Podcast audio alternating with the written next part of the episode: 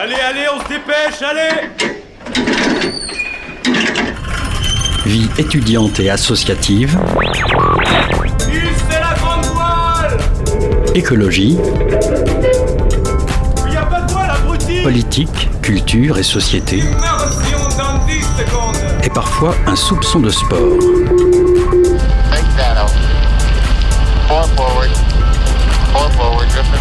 Tout le monde est à son poste Du lundi au jeudi, 18h-19h, le sous-marin, la quasi quotidienne d'infos de Radio Campus Angers. Il est 17h59, il est même pas 18h. Bienvenue dans le sous-marin, votre émission d'actualité sur les ondes de Radio Campus. Au programme de ce soir, en première partie d'émission, on reçoit Léo Métaillé et Maëva Rossignol, tous deux porte-parole du nouveau syndicat L'Union étudiante. Nouveau syndicat étudiant, évidemment. On va parler avec eux de la jeunesse de cette nouvelle force syndicale et de leurs projets. Ensuite, on accueillera Anne Hainaut, euh, directrice des musées de la ville d'Angers, pour parler de trois œuvres restituées à deux familles juives 80 ans après la Seconde Guerre mondiale. Comme tous les lundis, on a notre duo de choc, Anne-Lise et sa capsule positive, et Hermine et son portrait. Radio Campus en immersion dans le sous-marin, on est parti pour une heure.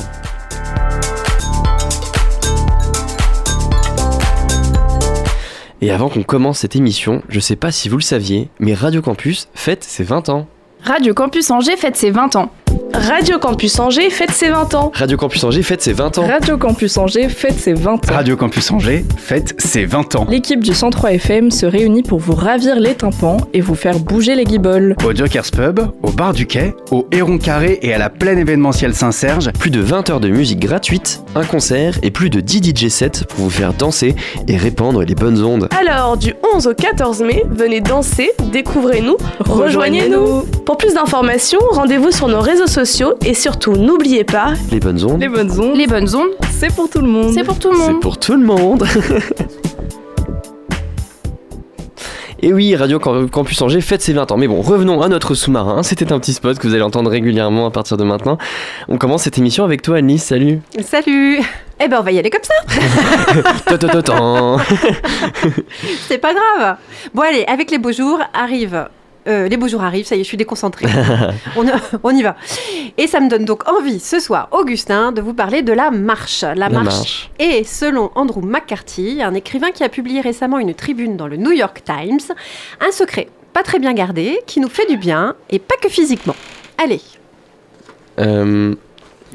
Il n'y a pas de son. On va continuer. c'est bien dommage, je vous avais bien sélectionné aujourd'hui. Here we go. J'ai le fait. si tu veux. À 19 ans, j'ai décidé de partir dans un trek dans les Pyrénées. J'avais beaucoup de soucis, j'étais un petit peu perdue et mon frère me parle de l'UCPA qui organise des, euh, des séjours sportifs. Je prends le catalogue et me voilà partie pour une semaine à la découverte des Grands Lacs, en arrivant à Saint-Lary-Soulan ce jour-là.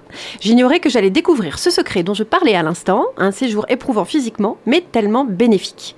Et depuis, eh bien, je marche, et je ne suis pas la seule. Et donc, euh, pourquoi la marche c'est bénéfique, dis-moi? On va y arriver au gars. Donc en gris, c'est toi. Oui, bien sûr. Pardon, Pardon, je suis perdu. Hippocrate a proclamé, je le cite, La marche est le meilleur remède de l'homme. Il savait que la marche offrait plus que des bienfaits physiques. Lorsqu'il ex- il expliqua aussi ceci, je le cite à nouveau, Si vous êtes de mauvaise humeur, allez donc vous promener. Si vous êtes toujours de mauvaise humeur, refaites une balade.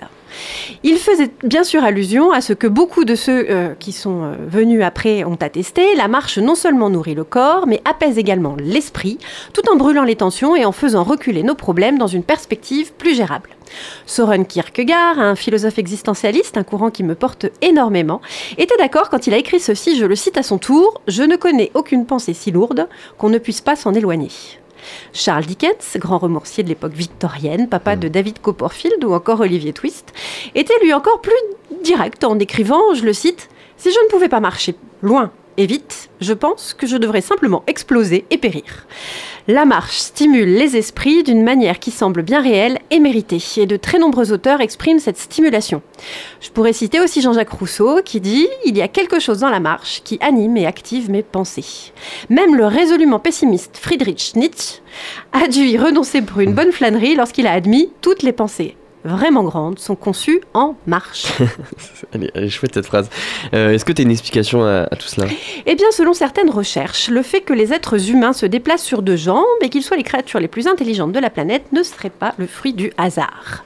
Même si nous ne pouvons pas savoir avec précision lequel de ces deux événements a motivé l'autre, l'évolution de l'homme à travers les siècles nous permet de croire que la marche est une activité essentielle à la stimulation de la fonction cérébrale. Lorsque vous marchez, vous activez un grand nombre de muscles et de capteurs de mouvement logés dans votre colonne vertébrale. Et ces mêmes capteurs stimulent vos terminaisons nerveuses afin qu'elles s'entretiennent et s'améliorent. Les scientifiques ont, en effet constaté, ont en effet constaté que la marche produit des ondes de pression plus importantes dans le corps qui augmentent considérablement le flux sanguin vers le cerveau. Donc, euh, si je marche, je me fais du bien. À la tête et au corps. Mais à la tête surtout. Exactement, à la tête. Tu l'as peut-être déjà ressenti, Augustin, lorsqu'on marche, nos pensées s'éclaircissent souvent. La légende raconte que Darwin avait deux promenades dans son jardin. Un petit circuit pour les petits problèmes et un plus long pour les grands problèmes. Clairement, marcher va permettre, je dirais ça comme ça, hein, d'aérer son cerveau mais aussi prendre de la distance par rapport à ce qui nous pose problème. On sait que les marches, même lentes, sont efficaces. Par exemple, ça y est, le son est revenu. C'est bon. Alors, on sait que les marches, j'aurais tout vécu ici. on sait que les marches, même lentes, sont efficaces, par exemple, pour améliorer la mémoire et l'attention. Marcher régulièrement crée de nouvelles connexions entre les cellules cérébrales et ralentit la dégénérescence du, du tissu cérébral. L'hippocampe, région du cerveau impliquée dans la mémorisation, on augmente son volume. Différentes recherches ont également démontré que la marche agit d'une manière presque symétriquement opposée à celui du stress. Elle réduit la présence des, hormones du stress dans le sang, le cortisol, l'adrénaline, on en a déjà parlé ici. Et en bonus, elle augmente le taux d'endorphine et de sérotonine, les deux molécules impliquées dans le sentiment de bien-être et de bonheur. Bon, et puis bah, tout simplement, comme toute activité physique, la marche, ça facilite un petit peu le contrôle de sa charge pondérale que des trucs cool. Alors j'imagine que ton conseil de la semaine, c'est de, marcher. Eh bah oui, exactement. Et pas forcément de faire des treks, bien sûr. Quoique si l'on voulait vraiment une prise de conscience, ça peut être pas mal, hein, comme je l'ai vécu. Mais aujourd'hui, je vous encourage tout simplement et surtout à marcher plus dans la journée plutôt que de prendre le bus ou le tram. Tiens, pourquoi on n'essaierait pas de marcher un peu? Je vous ai déjà expliqué les bienfaits de faire régulièrement des pauses. Et bah pourquoi pas les faire en marchant? Alors des études récentes ont même pu démontrer que l'environnement influence également. Si vous pouvez faire votre pause en marchant dans un parc ou un jardin, bah c'est encore mieux. Et en forêt, c'est topissime. Ça y est, j'arrête de penser, je vais courir, je vais marcher. Stop, allez, j'arrête de me presser, je vais courir, je vais marcher, je vais sourire. Stop, ça y est, j'arrête de penser, je vais courir, je vais marcher. Allez, cette semaine, on l'a compris. On va marcher. On va marcher, mais on va essayer de penser quand même euh, pendant le reste de l'heure. Merci beaucoup Anne-Lise. Belle semaine. À la semaine prochaine. À la semaine prochaine. 18h, 19h, le sous-marin sur Radio Campus Angers. Ce mardi 4 avril, le syndicat de l'alternative annonce être rejoint par 17 des 60 sections locales de l'UNEF pour créer un nouveau syndicat, l'Union étudiante. Avec moi pour en parler, j'accueille Léo Métaillé et Maëva Rossignol, tous les deux porte-parole du syndicat. Bonsoir à vous deux. Bonsoir. Bonsoir. Vous avez eu votre congrès de fondation euh, le 22 et 23 avril, c'est-à-dire il, il, y a deux jours et hier. Euh, comment ça s'est passé? Quel projet en est ressorti de ce, de ce congrès? Le, congrès du coup s'est tenu à Paris. Euh, comme vous l'avez dit, l'Union étudiante, c'est une fusion d'un certain nombre de syndicats, notamment l'Alternative, notamment une partie de l'UNEF. Plus localement, ça peut être des syndicats locaux qui nous ont rejoints également. Le congrès de Paris avait pour vocation de déclarer euh, solennellement la création de ce syndicat et de cette nouvelle dynamique qu'on essaie de créer chez les étudiants et également de former euh, les, nouveaux responsables du syndicat.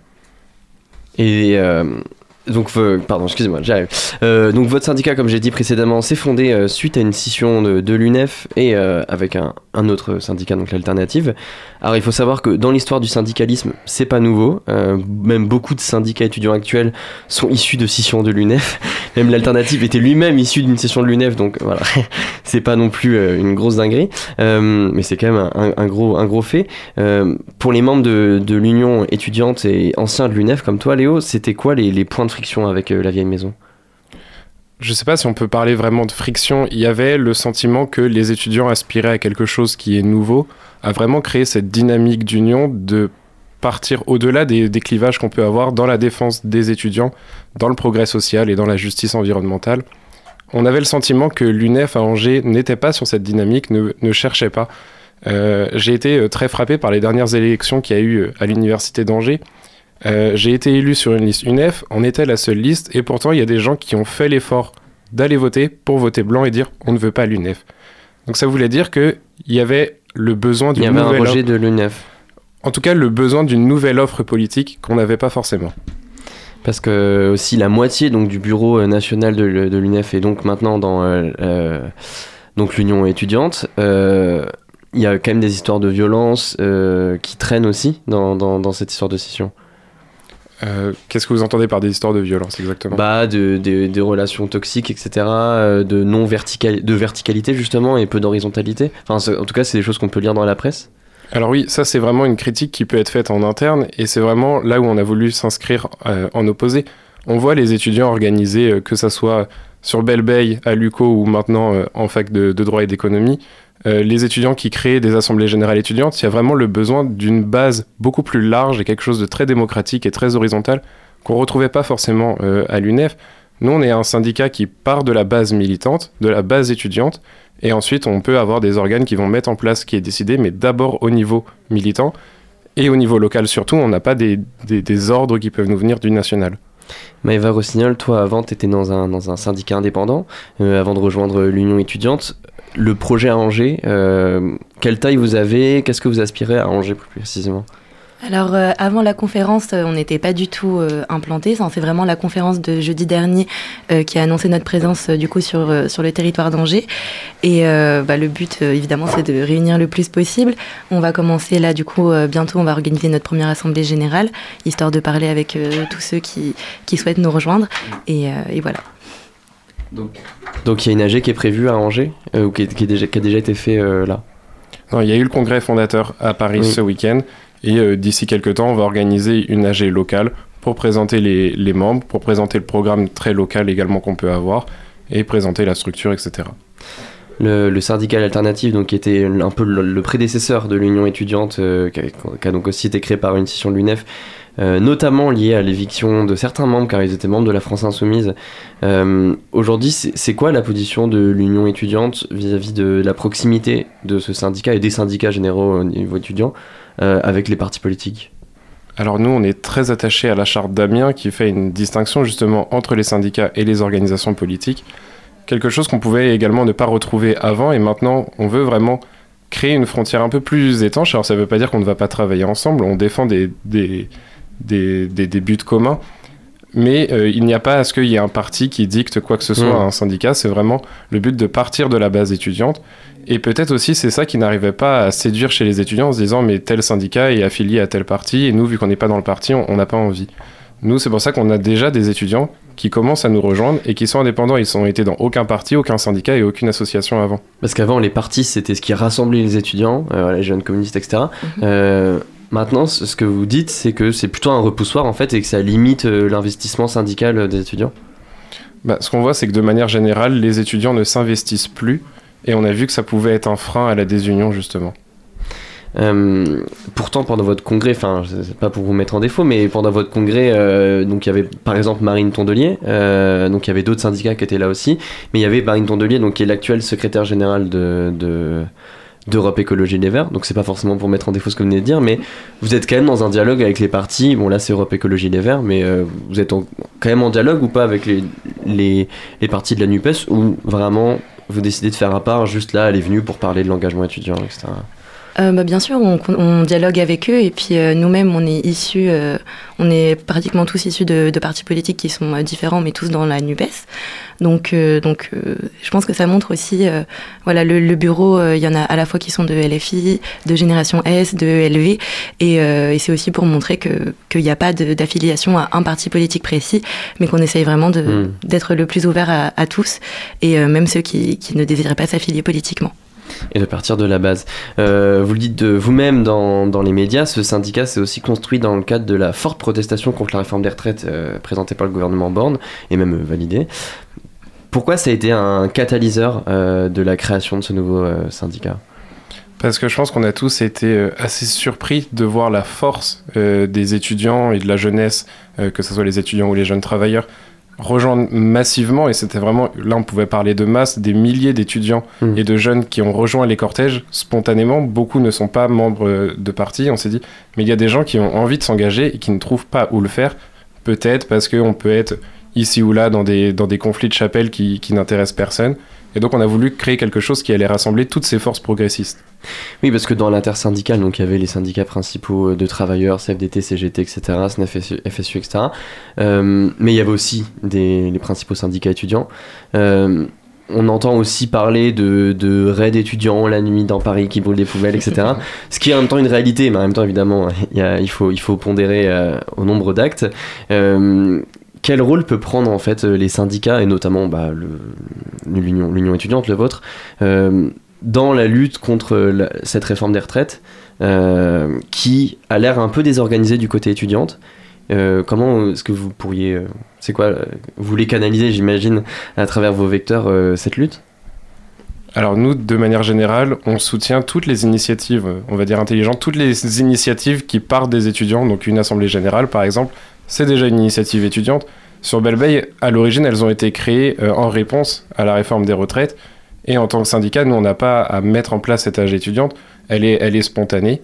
Euh, mais on a aussi on a un rôle à la fois dans la rue de, canaliser. Alors, canaliser, c'est pas vraiment le bon terme, mais de, permettre aux personnes de s'exprimer, euh, d'organiser l'expression justement, d'être également représenté dans les instances, euh, dans les instances universitaires.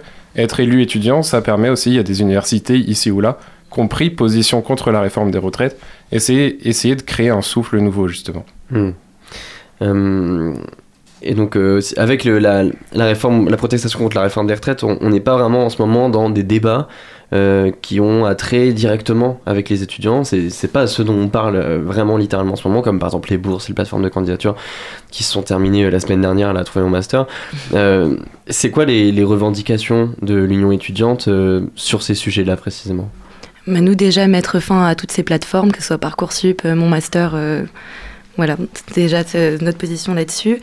Euh, également euh, aider les jeunes donc euh, à répondre à leurs besoins d'autonomie avec la mise en place d'une allocation d'autonomie pardon qui serait à hauteur de 1128 euros par mois et qu'on souhaite du coup mettre en place au niveau national. Euh, on va également organiser des, des distributions alimentaires, euh, établir des tables de droits afin que les étudiants puissent s'informer euh, correctement et pleinement sur l'étendue de leurs droits. Et, et voilà, je crois. Donc une, aide à la fois euh, individuelle euh, de soutien, mais aussi des, revendications. Euh, vous, vous présentez comme le premier syndicat de France, même vous, vous l'êtes. Avant vous, c'était la FAGE qui était en tête, plutôt classée au centre, disons, et dans une lutte beaucoup moins radicale. Vous évoquez vous-même aussi la, dans, dans, dans votre vidéo de présentation la nécessité d'un syndicat offensif. Alors euh, concrètement, qu'est-ce que ça veut dire un syndicat offensif? Euh, Donc là, on voit bien vos, propositions, mais euh, concrètement, par des actions, ça veut dire quoi être un syndicat offensif? C'est un terme que je trouve intéressant. Ça veut dire que c'est un syndicat qui ne va pas délaisser les droits des étudiants pour gagner ici ou là des sièges d'élus. Ça veut dire que c'est un syndicat qui n'a pas peur de porter des revendications qui sont radicales, qui n'a pas peur de s'engager, qui n'a pas peur d'aller à la confrontation avec des instances universitaires, d'aller à la confrontation avec le gouvernement s'il le faut pour dire voilà, nous sommes étudiants, nous revendiquons ces droits. Parce que les autres syndicats euh, sont pas dans cette euh, posture-là? Visiblement non. Euh, la création de, de l'union étudiante, ça, ça bouscule le paysage syndical étudiant, euh, il faut le dire. En France, avec la, la protestation contre la réforme des retraites, les syndicats ont eu un retour de grâce et d'intérêt. Euh, après une période gilet jaune euh, dans laquelle on pouvait quand même questionner euh, leur rôle dans le mouvement syndical. Tout le monde disait les syndicats c'est mort. Bon bah finalement c'est pas mort du tout, et tant mieux. Quelle place peuvent prendre ces syndicats-là dans la protestation contre la réforme des retraites par exemple? La, la- la protestation contre la réforme des retraites, c'est avant tout une lutte qui est syndicale. Parce que là, on touche aux droits des travailleurs, et c'est aux syndicats, en tant que défenseurs des travailleurs, de s'implanter.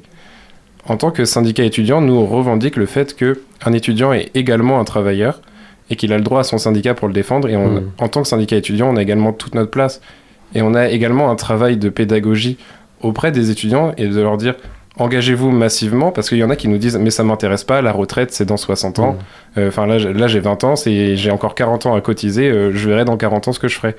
Et nous c'est de leur dire mais en fait plus on va laisser partir des personnes tard euh, à la retraite, moins il y aura de travail aussi pour les jeunes. Donc vous vous serez content, vous aurez un diplôme, mais le diplôme il ne vaudra plus grand chose parce que là on est en train de précariser l'enseignement supérieur. Et vous allez arriver sur le marché du travail qui sera déjà plein parce qu'on n'a pas permis à des personnes qui avaient déjà suffisamment travaillé de pouvoir partir.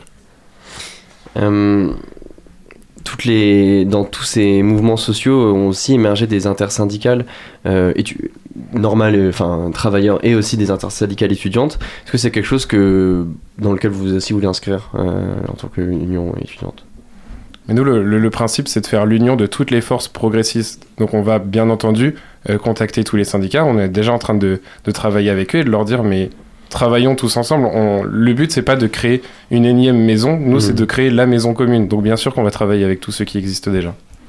Euh, toutes les, les réflexions qui traversent le mouvement social euh, sur le sens du travail euh, ont aussi complètement un lien, comme tu l'as expliqué, avec le, le monde étudiant, parce que c'est pas parce qu'on ne travaille pas qu'on n'est pas à se questionner sur le sens qu'on veut donner à notre travail. Euh, vous souhaitez et vous promouvez un vrai projet de société en opposition à- avec ce gouvernement. Est-ce que vous pouvez un peu nous expliquer le projet que vous, que vous promouvez? On est, euh, nous, on défend une université qui est universelle et émancipatrice. Universelle, ça veut dire qui est inclusive et qui ne va pas délaisser des personnes pour, euh, pour leur couleur de peau, pour leur religion, pour leur euh, orientation de genre, etc. D'où le problème avec les plateformes, par exemple D'où le problème avec les plateformes. On n'est pas également pour une sélection euh, sur des critères qui peuvent être sociaux, là où c'est le cas euh, justement sur ces plateformes où tel ou tel établissement va être moins bien noté qu'un autre parce qu'il peut être dans une zone où on n'a pas tellement envie que ces personnes intègrent ensuite l'université. On est pour une université qui est émancipatrice, ça veut dire qu'il va donner à chacun les ressources nécessaires pour s'élever et s'éveiller en tant que citoyen actif. Et euh, c'est quoi les, les prochaines actions que vous avez prévues à Angers? Euh, donc comme, vous- comme vous aviez dit tous les deux qu'il y avait euh, un congrès, enfin pas un congrès, pardon, une, des, des, des AG, AG, ouais. des AG, voilà, j'y arrive, euh, pour euh, présenter le syndicat, etc. C'est, c'est quoi que vous avez prévu euh, pour- prochainement? Alors déjà, on va participer aux mobilisations contre la réforme des retraites, donc vous aurez la chance de nous voir dans la rue. on va organiser euh, également 1er mai, j'imagine. le, au 1er mai, bien sûr, Dès on y sera. 1er mai, oui. Dès le 1er mai, on y sera. Euh, et vous aurez la, chance de nous voir dès la rentrée également sur les campus euh, pour euh, organiser une campagne de, bienvenue et d'accompagnement des étudiants qui arrivent à l'université et pour organiser également une grande consultation sur la réforme TLM dont, dont on aura peut-être l'occasion de parler, qui bouleverse totalement le- les licences et qui est aujourd'hui massivement rejetée par les étudiants et il serait peut-être temps du coup qu'il soit consulté. Est-ce que vous pouvez nous en parler de cette réforme? En quoi elle consiste? En quoi elle consiste Euh, Si vous voulez, vous avez euh, l'université d'Angers qui est aujourd'hui l'université la moins bien dotée de France en termes de, budget par étudiant, ce qui l'a conduit à souscrire à des appels à projets. Et donc là, c'était, euh, pour faire simple, l'université recevait un chèque et en échange, elle, elle créait un laboratoire géant à l'échelle de l'université. Et donc cette réforme bouscule totalement les licences. Et, euh, et le but, en fait, c'est de laisser une certaine autonomie aux facultés euh, dans, dans l'encadrement de ces licences. Et donc, ça crée des disparités énormes entre les étudiants. Parce que à certains endroits, ils vont avoir euh, six périodes à l'année, donc ça veut dire six fois des partiels. À d'autres endroits, ils ne vont en avoir que deux. Euh, vous avez des règles de compensation de notes qui ne sont pas égaux euh, en, en fonction des facultés. Vous pouvez avoir dans des facultés des périodes de révision, dans d'autres, vous n'en avez pas. Et nous, ce qu'on critique avec cette réforme, c'est que non seulement à des endroits, elle se passe extrêmement mal, notamment en lettres, où euh, il y a une vraie casse euh, chez les étudiants qui n'arrivent plus à valider. Il y a une vraie vision élitiste euh, dans cette réforme. Et à d'autres endroits où les droits sont totalement différents. Donc, en plus de créer un, un climat délétère dans certaines facultés, ça crée surtout de la disparité de droits entre les étudiants. Merci beaucoup à tous les deux, Léo Métaillé et euh, Maëva Rossignol, d'avoir répondu à mes questions. Euh, chers auditeurs, restez bien à l'écoute du sous-marin sur le centre FM. On va se laisser quelques minutes en musique.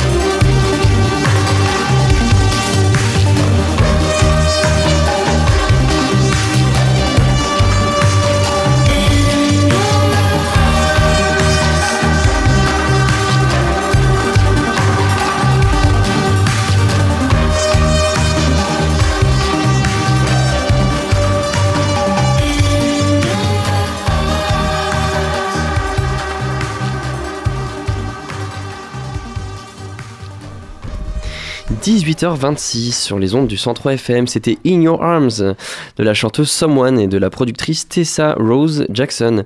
Le duo Amstello Damois. Amstello Damois, oui, c'est le gentilé euh, pour la ville d'Amsterdam. Euh, donc le, gio- le- le duo Amstello Damois a sorti son premier album, son dernier album, pardon, Owls, le 3 février dernier. 18h, 19h, le sous-marin sur Radio Campus Angers. Avec moi dans les studios, Herman. Salut Herman. Salut Augustin. Alors aujourd'hui, tu vas pas nous faire une analyse de texte de rap, mais une interview. je totalement. avec toi, on reçoit euh, Anne Hainaut, directrice des musées de la ville d'Angers, pour parler de la restitution de trois œuvres à deux familles, euh, 80 ans après la Seconde Guerre mondiale. Mm, C'est ça. Le mardi 18 avril dernier a eu lieu à Angers la restitution par le ministre de la Culture de trois œuvres spoliées par les nazis entre 1933 et 1945. Donc elles étaient jusqu'alors exposées au musée euh, des Beaux-Arts à Angers. Donc euh, en compagnie de Nicolas Dufetel, adjoint à la culture, et de Anne Hainaut, directrice des musées d'Angers, la ministre a donc euh, tenu à restituer ces trois œuvres aux ayants droit de la famille euh, Solman et Fould. Donc cette situation s'inscrit dans l'inventaria euh, des musées nationaux récupération, donc ce qui vise à la restitution, d'œuvres spoliées par les nazis de 1933 à 1945. Donc c'est un inventaire qui existe depuis 1950 et qui procède donc au recensement de plus de 2000 œuvres. Donc elles sont par la suite placées dans différents musées, euh, principalement à travers euh, la France et inventoriées comme MNR en attente de demandes euh, éventuelles d'ayant droit. Donc euh, bonjour Anne Hainaut. Bonsoir, oui. Euh, vous Bonsoir, êtes donc euh, la directrice des musées d'Angers qui a participé à la restitution la semaine dernière de trois œuvres spoliées par les nazis. Donc euh, comment avez-vous vécu euh, cette restitution et euh, est-ce que c'était votre première expérience euh, Alors, pour préciser, en fait, la restitution avait lieu au ministère de la Culture. Il y a donc deux tableaux et une sculpture qui ont été restitués. Et nous, euh, Ville d'Angers, il n'y en avait qu'une, il n'y avait qu'un tableau qui était déposé, donc exposé. Le au- tableau de la Renaissance. Voilà, euh, le tableau qui représente la scène de, de Carthage. Donc bah, c'est la première fois hein, que je, je, je suis amenée à procéder à une restitution. C'est quand même assez rare, hein, ces, ces procédures, puisque évidemment c'est très long. hein. Ça fait plus de 80 ans que les, les- Mm. ces œuvres ont été spoliées. En plus, il appartient aux, aux descendants, aux héritiers, aux ayants droit de, de prouver et de retracer l'histoire de ces collections, de, ce- de cette sposi- spoliation.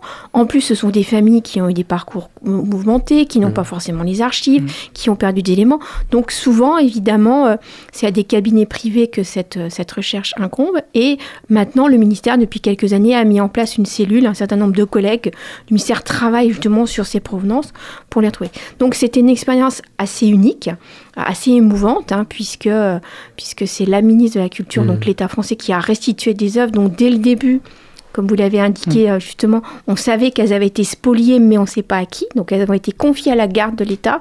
L'État nous les a déposées à charge à nous pour les, euh, pour les, les exposer. Donc on est on, En est attendant de prouver qu'elle Voilà, appartenait à telle exactement. famille. euh, Exactement. Donc c'était assez émouvant d'être en lien avec les, les, les- les- pas les descendants, les ayants droit.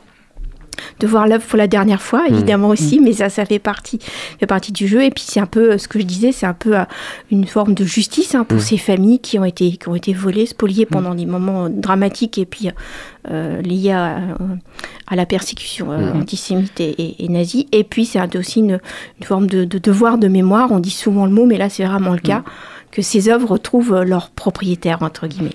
Donc on sait que les trois œuvres euh, sont le siège de Carthage par Scipion Émilien, la Vierge à l'enfant et la Vierge de Pitié. Donc brièvement, est-ce que vous pouvez nous décrire un peu pour les auditeurs euh, ces œuvres euh, Alors, le, ce, qui, ce, qui, ce qui était vraiment chez nous, c'était un, un cassonnet, c'est-à-dire c'était un panneau décoré, un panneau de meubles. Il faut imaginer que la Renaissance était un art extrêmement délicat et précieux. Donc, un, un panneau peint sur bois, à tempera, donc une forme de. C'est avant l'invention de la peinture à l'huile.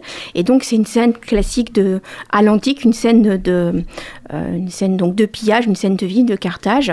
Euh, donc, assez belle composition en format très panoramique, assez atypique, évidemment, très à l'antique, très évidemment inspiré de la, enfin très euh, caractéristique de la Renaissance florentine et italienne, c'est-à-dire ses compositions en frise, ce retour à l'Antiquité, euh, ses débuts de perspective, Mm. ce- c'est- cette figure, la, figure humaine au centre de l'action, euh, et puis un retour antique, donc vraiment un peu comme un bas-relief à l'antique qui aurait été, qui aurait été peint.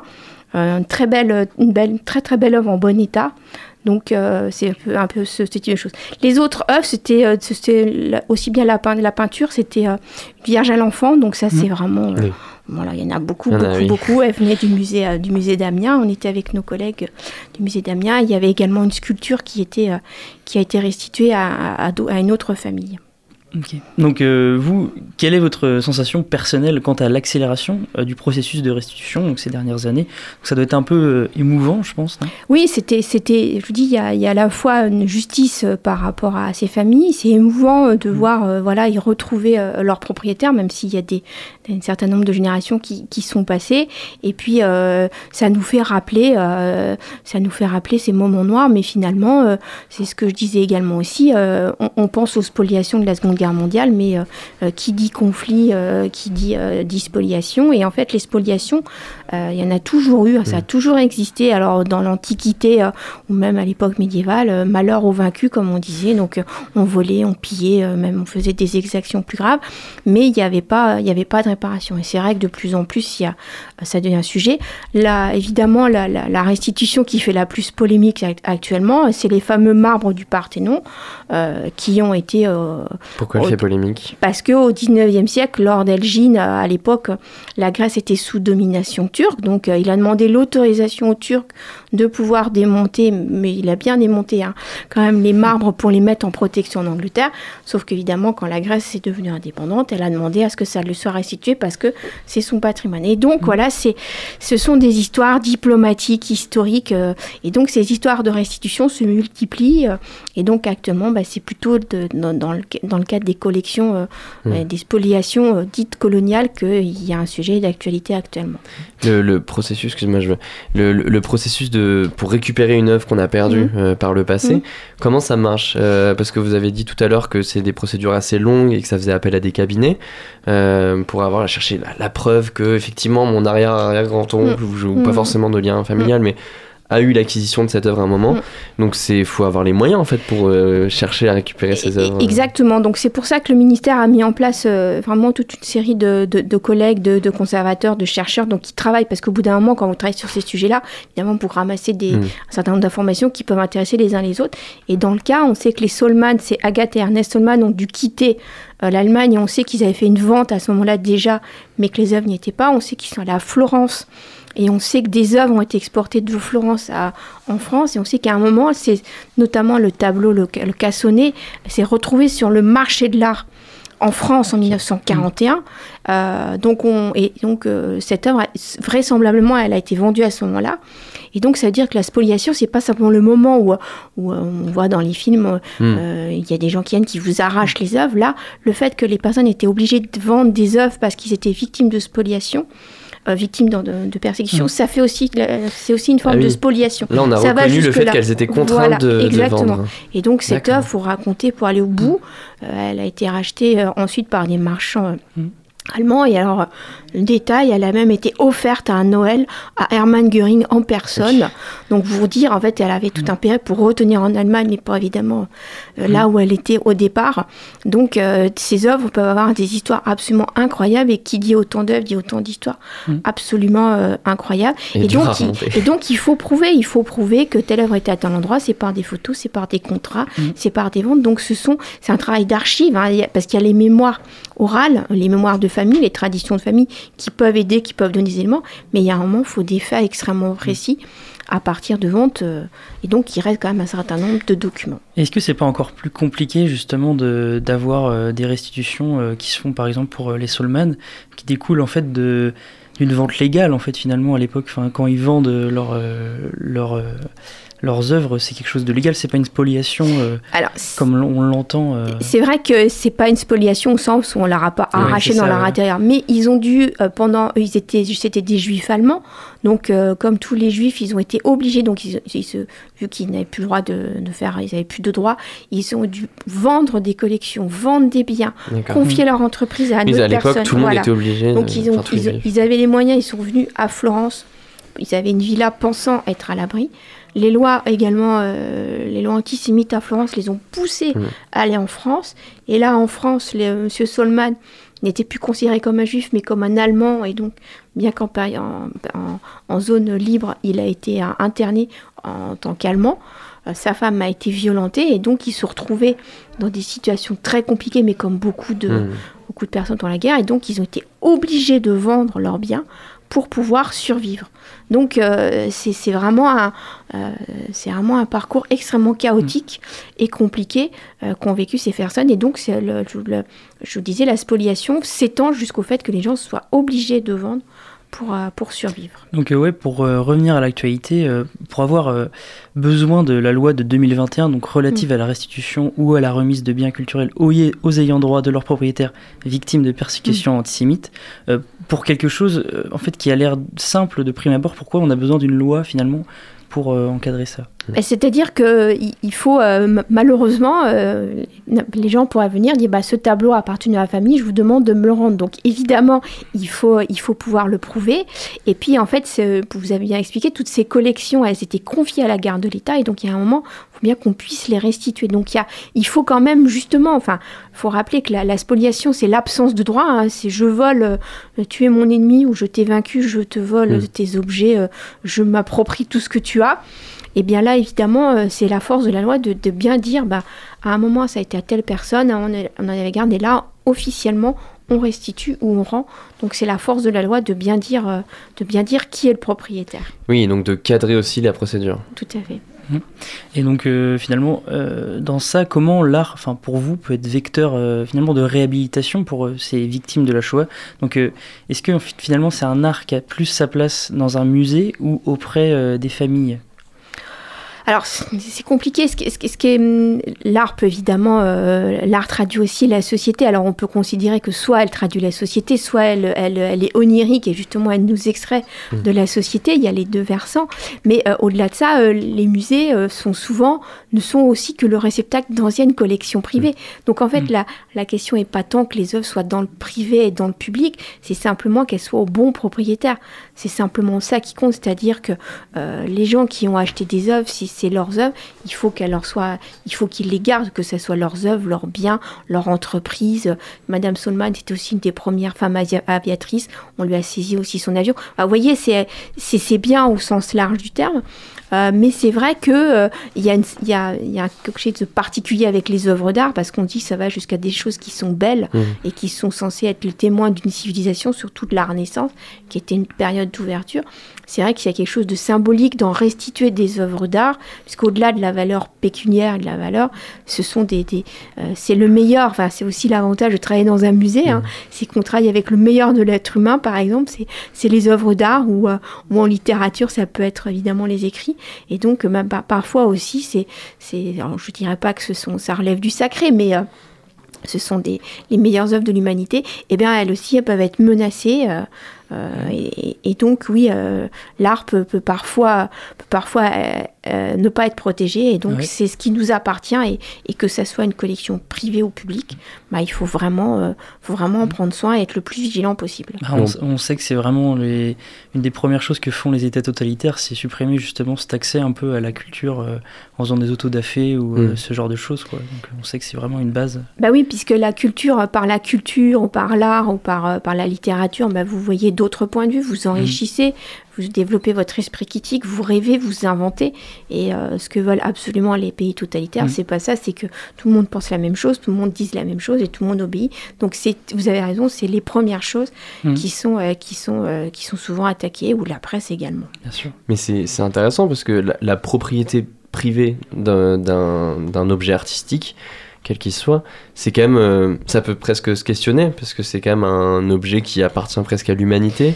Mais en même temps, il y a des artistes qui l'ont fait bah, pour telle famille, donc c'est des commandes. Donc, Mm. enfin, c'est c'est questionnant ce- cette dualité entre propriété et en même temps, bah, ça appartient un peu à tout le monde, c'est l'expression artistique. C'est ce que disait Victor Hugo, donc c'est vrai que c'est un, un vrai sujet. Alors euh, il faut faire la part des choses. Après en France, on a aussi tout un système, donc par exemple pour les de, de monuments historiques, Mm. euh, où on, on garde la, propre- la propriété. Ça- le monument historique n'empêche pas la propriété privée, mais c'est, on considère qu'un certain nombre de les monuments historiques, ce sont des meubles comme des, des immeubles comme des meubles qui ont une valeur particulière, historique, et, esthétique, artistique, scientifique, et qui font que ça appartient au bien commun. Mmh. Ça relève finalement, ça a une signification particulière. Et là, le propriétaire euh, doit évidemment faire, en faire attention. Donc même s'il est en propriétaire, il, euh, ça a été distingué. Il a un devoir, il a un euh, devoir exactement, et il ne peut pas faire ce qu'il veut.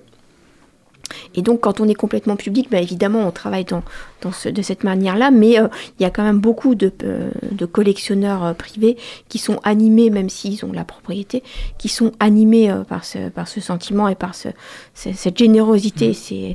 cette manière de voir les choses. Et donc, c'est aussi grâce à leur générosité que nos musées se sont constitués et donc euh, on leur est souvent euh, reconnaissant. Oui. beaucoup de propriétés, enfin de, beaucoup d'œuvres d'art exposées en musée sont en soi des, des dons temporaires. Exactement, euh, des dons. Oui, oui.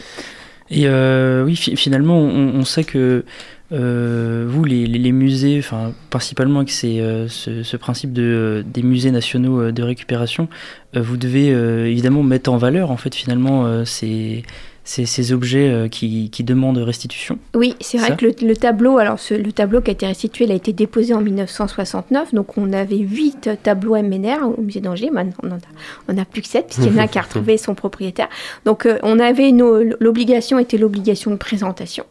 Et c'est un peu normal hein, pour des œuvres qui sont en quête de leur euh, propriétaire.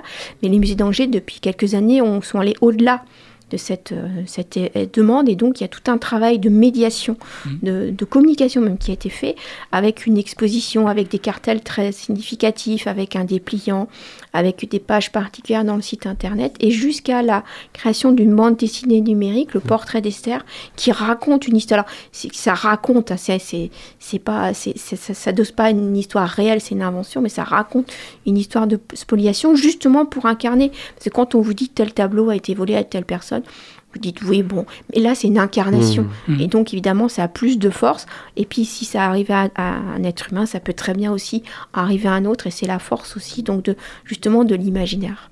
Et c'est la force de l'art d'être aussi clairement un vecteur d'histoire euh, mmh. et de, de, des choses qui se sont passées au niveau politique importante. c'est ça, oui. Et euh, finalement, en fait, comment assurer euh, une transparence en fait liée à la restitution quand une œuvre peut être un élément phare de votre musée, par exemple. Donc, est-ce que les musées ne perdraient pas une grande partie de leur collection s'ils s'attelaient réellement à une recherche approfondie de la provenance de leurs œuvres? On sait d'ailleurs, euh, c'est ce que dit euh, Libération, que aucune loi encore ne, permet de restituer des œuvres euh, qui sont rentrées dans les collections publiques. Donc, qu'est-ce que vous pensez de, de ça? Alors, c'est vrai qu'aujourd'hui, les MNR, je vous ai expliqué, c'est un statut particulier puisque ces œuvres étaient revenues d'Allemagne, on savait qu'elles avaient été spoliées et donc elles avaient ce statut particulier en disant on sait qu'elles ont été hmm. spoliées, on ne sait pas à qui elles appartiennent, donc elles ne sont jamais rentrées dans les collections publiques. Ça, c'est la première chose. En revanche, quand on est dans des collections publiques, que ce soit le musée du Louvre, le musée d'Angers ou d'autres musées, c'est le statut musée de France. Et donc, c'est un statut où les collections, je vais vous dire des mots un peu barbares, sont inaliénables et imprescriptibles. Hmm. C'est-à-dire qu'on ne peut pas les rendre, on ne peut pas les donner, on peut pas les... Voilà, c'est pas possible, c'est un peu pour toujours et à jamais. Alors, euh, en revanche, évidemment, de la, force de, cette, euh, de, ces collections imprescriptibles, ça oblige évidemment tous les conservateurs, les responsables scientifiques, quand ils procèdent à des acquisitions, des achats, des dons, euh, à vérifier la provenance. Mmh. Et donc, on fait, nous, toujours un immense travail sur la provenance pour savoir quand, si c'était un tableau de famille, euh, quand est-ce que l'artiste, si on peut retrouver, si on peut aller le plus près de l'artiste, c'est le mieux. Est-ce que c'est passé en vente mm. Voilà, si quelqu'un nous dit oh c'était dans ma famille, mais j'ai pas de mm. preuves, euh, euh, évidemment on est on est très très vigilant. on l'a toujours été. Les, les conservateurs de musée ont toujours été très vigilés sur la provenance. Et puis ça fait partie de l'histoire de l'œuvre aussi. Mm. Il n'y a pas que l'artiste, le sujet, il y a aussi l'histoire des collections. Donc la provenance de l'œuvre est très importante et évidemment ça a été euh, réactivé avec tous les, questionnements actuellement donc de, restitution. Donc il y a, y a quand même des euh, euh, il y a quand même des civilisations, il y a quand même des musées qui sont plus impactés, plus mmh. concernés par ces histoires de restitution. Je pense notamment au musée du Quai Branly, puisqu'on sait que beaucoup d'objets sont arrivés dans le cadre d'expéditions. voilà, euh, donc là, les provenances. Euh, c'est des revendications de beaucoup, et, beaucoup d'États, notamment africains, asiatiques, euh, de bah, récupérer ce qui sont des biens nationaux. et la position Mm. de. C'est c'est l'ancien directeur du Quai d'Orsay? Ouais, c'est ça, l'ancien directeur. Du Quai ouais, Branly, pardon. Du, du Quai Branly, ouais. qui, qui, qui est, c'est un refus catégorique. Donc c'est, c'est, un, c'est quand même un débat actuel dans, Oui. dans le milieu de l'art et de la conservation. Oui. Bah, c'est que pour lui, enfin selon son avis en fait, c'est qu'il faudrait faire euh, circuler en fait euh, les Mm. les œuvres du Quai Branly à travers l'Afrique, mais justement pour ces États, pour eux, bah non, ils veulent juste une restitution massive de toutes ces œuvres parce que pour eux ça leur appartient. Du coup, c'est un débat évidemment euh, un peu euh, un peu explosif. Est-ce que c'est un débat auquel vous êtes exposé vous Alors nous, on est moins exposés puisqu'on a moins ce type de collection euh, et euh, justement sur, euh, on- sur nos collections euh, européennes, un certain nombre de, les- quand on a acheté auprès d'artistes contemporains, bon là on est sûr, et sur les collections anciennes, généralement on a, on a les pédigrés, on a vraiment l'historique. Donc on peut, euh, voilà, on peut avoir euh, des collections où on a moins l'historique, mais on, on voit bien quand même par où elles sont passées. On est moins concerné directement, mais euh, voilà, on n'est pas non plus à l'abri. Moi, je ne peux pas m'engager sur ce qui a été fait il y a 150 ans. hein. Évidemment, moi, je ne m'engage que sur ce qui a été fait. On n'a jamais été non plus approché hein, sur un certain nombre de sujets. On est le plus vigilant possible, mais ça concerne quand même un certain nombre plutôt donc de plutôt de types de collections. Donc a priori, on n'est pas on n'est pas concerné, mais euh, évidemment, euh, peut-être qu'il y a qu'il y a eu un moment ou un autre. Donc c'est très euh, c'est c'est très important cette histoire parce que euh, c'est aussi encore une histoire de justice et de morale. hein. Voilà comment comment comment ces collections sont arrivées, c'est important. Euh, et puis on comprend aussi là avec ces histoires que vous voyez que les objets d'art, là on parlait de c'est un- c'est un support de culture, de civilisation, de rêverie. Là, ça partie vraiment de l'identité euh, pour l'Afrique et l'Asie, de l'identité euh, cons- constitutive donc de, Ouais. de ces nations. Donc c'est un autre, c'est dans leur histoire. hein. Donc c'est un autre sujet. Ah, merci à vous, c'était super intéressant, Aneno, euh, directrice de, des musées à Angers. Donc euh, merci à vous. Et merci, à, et merci à toi Herman. Dans quelques instants, on va avoir le plaisir d'écouter Hermine pour son portrait. Mais avant ça, on se laisse pour quelques minutes en musique.